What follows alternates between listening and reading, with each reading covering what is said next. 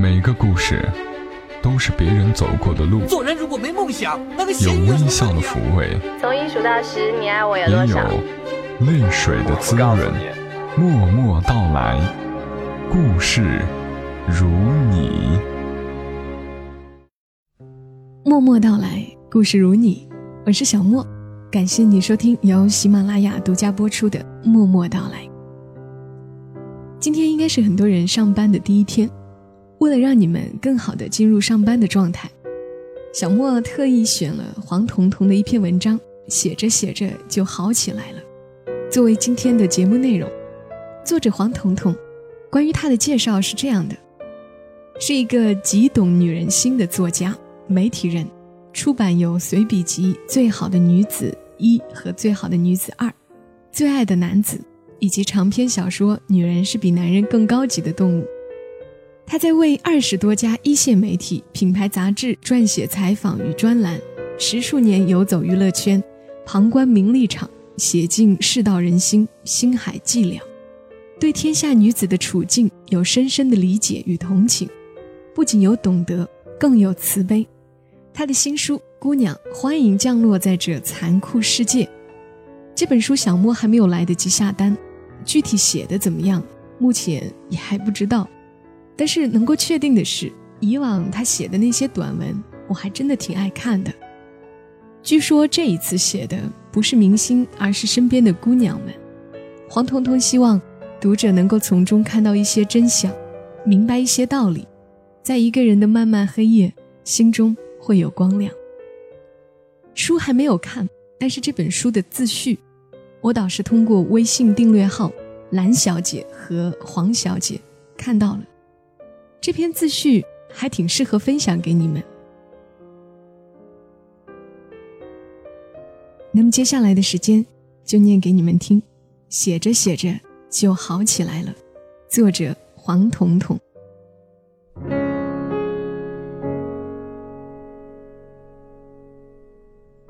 在三十岁那一年，我发现自己站在一片幽暗的树林里。在三十五岁那一年，我发现自己站在一片幽暗的树林里。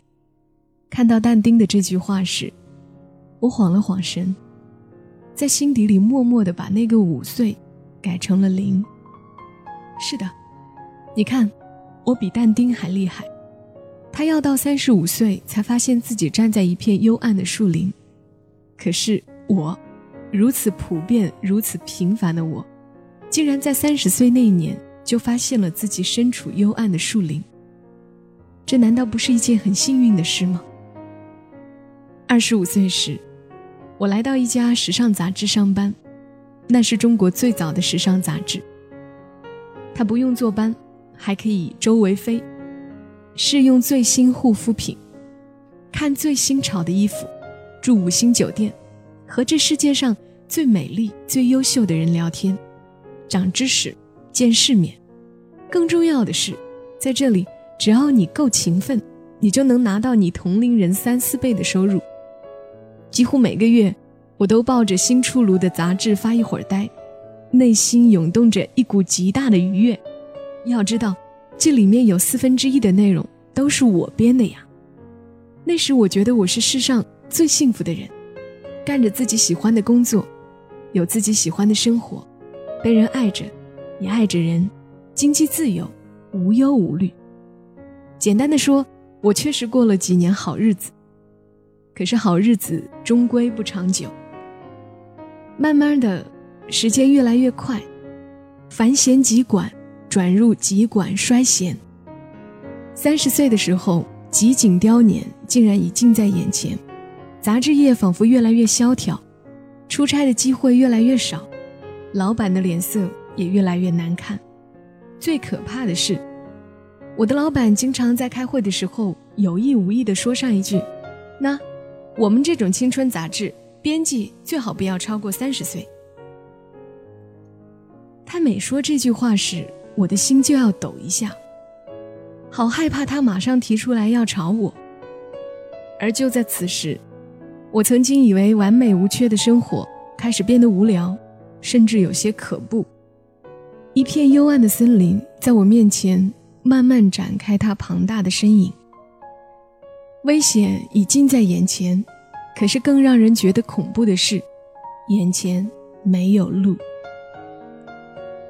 张艾嘉有一首歌，我常常哼，里面有句歌词是这样的：“走吧，走吧，人总要学着自己长大。”是啊，是得走了，可是往哪儿走呢？没路走啊！前三十年生活教我做一个朴实、好脾气的好姑娘，可是他没有教好姑娘如何面对人生扑面而来的那些改变。那些改变多可怕呀！像一条小船就要撞上河中心横亘而起的桥石，船碎了不打紧，但问题是，好姑娘如我。可真的没学过游泳啊，的要死。那时的我常常躲在杂志社里面一间黑暗的杂物间，杂物间里摆一条窄窄的躺椅，中午趁没人的时候摸进去呼呼大睡，一睡就是两三个小时。有很长一段时间，这间小小的、黑暗的杂物间，是我生活里唯一的净土。每次睁开眼睛的时刻，我都非常绝望。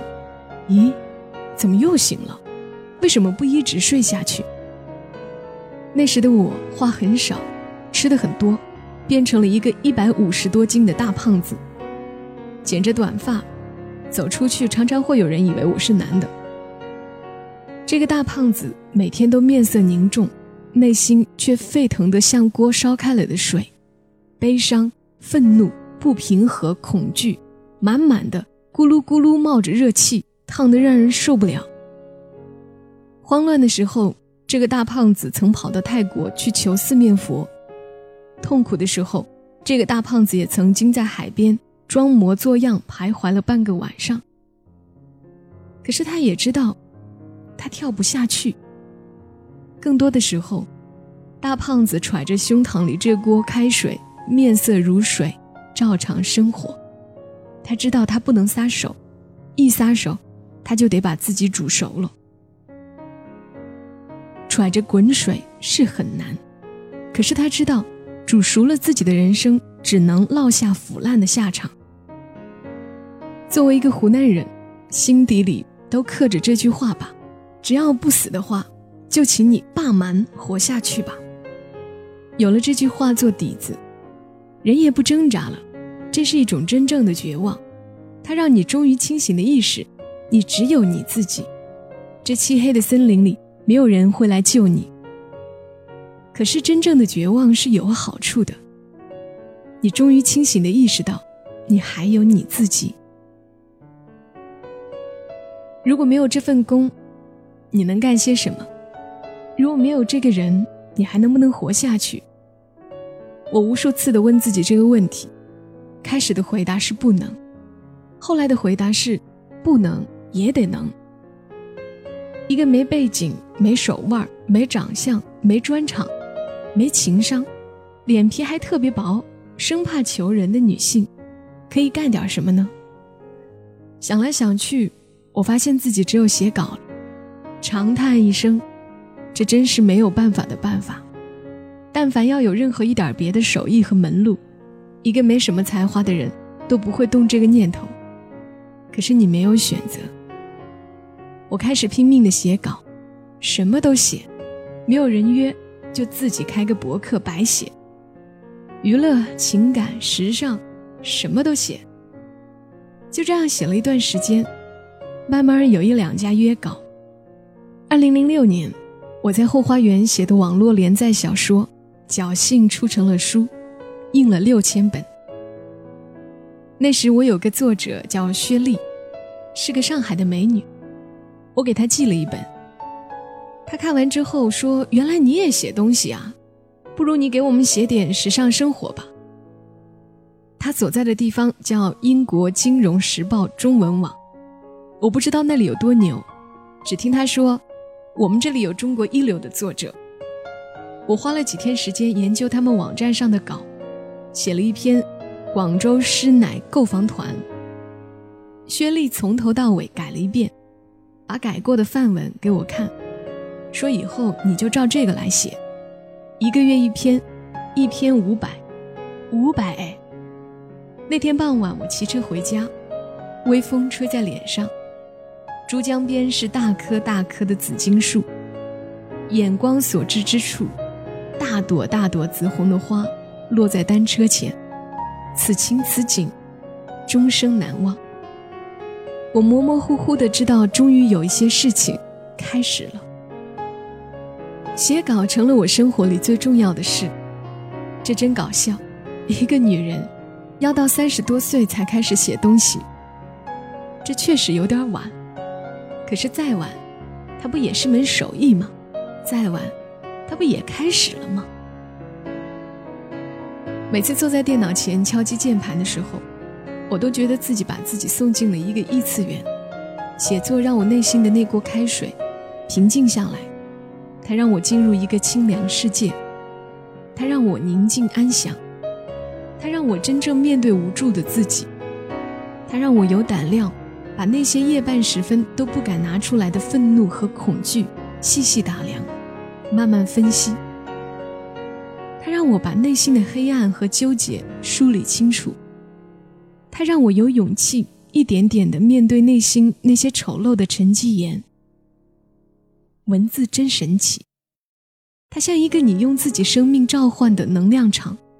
它把你围在中间，它给你输送力量，它让你不再害怕，它让你从内里长出蕊子，它让你有勇气和这个世界谈判，他让你有勇气和过去握手言欢。除了写，我还到处问，因为我还是个记者。利用职业之便，我带着我的疑问问遍了我能遇到的能人高士。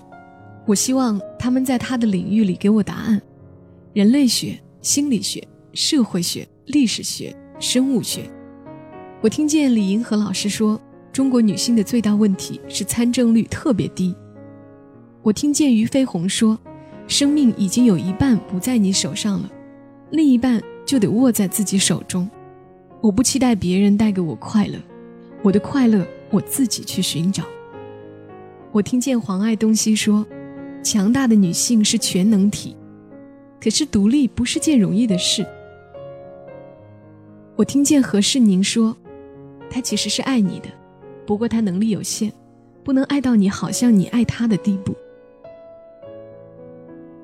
我听见裴玉欣说，如果你在男性社会双重道德标准下玩，你就永远会非常痛苦。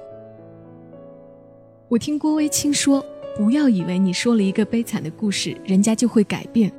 观念不是随便来的，只有制度发生改变，观念才会发生改变，人们才会知道应该重视什么。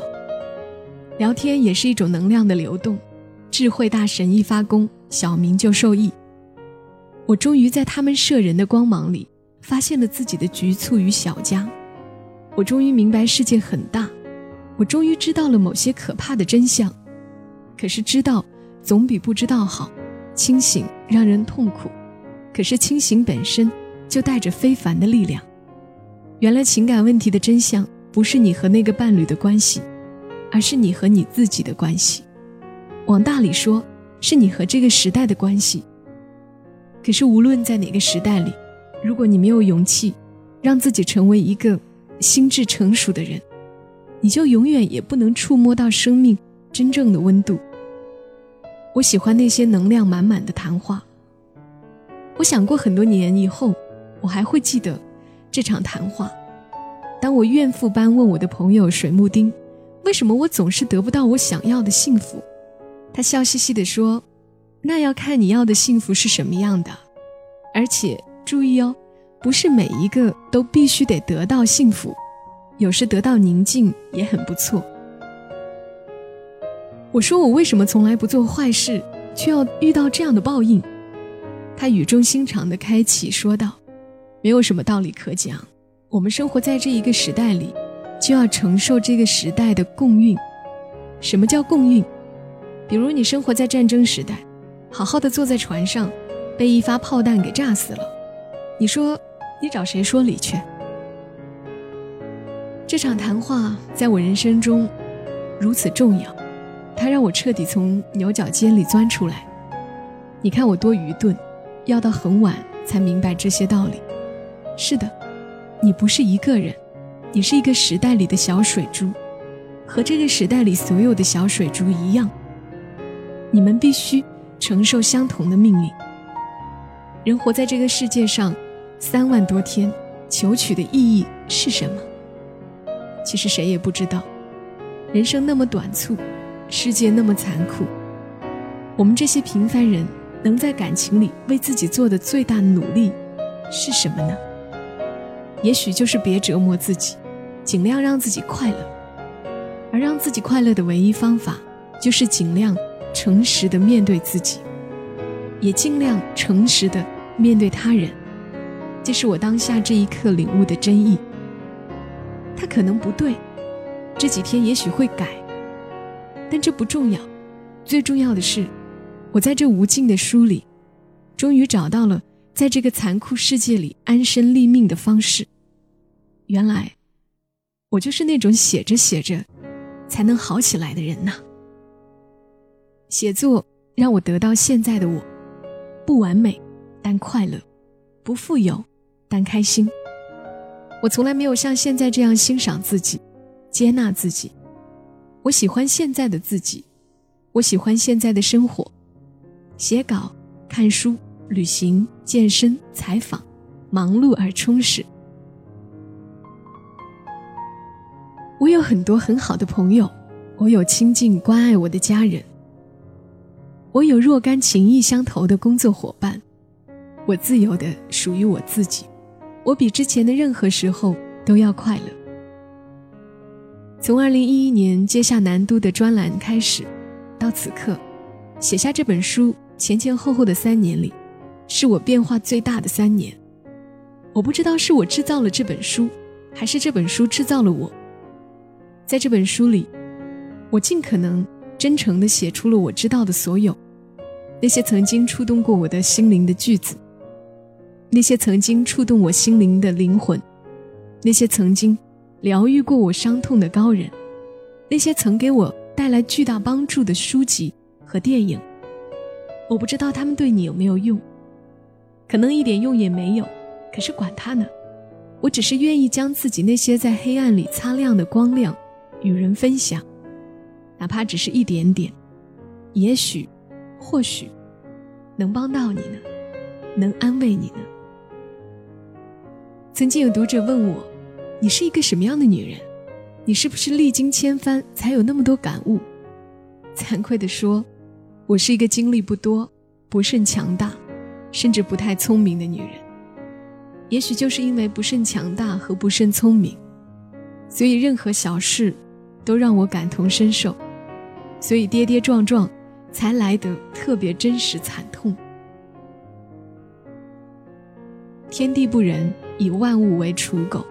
世界从来如此，可是，就算是最微不足道的一片杂草，也曾繁盛；就算是最平常的一片树叶，也曾绿意盎然。每一颗破碎的心都不应该被践踏。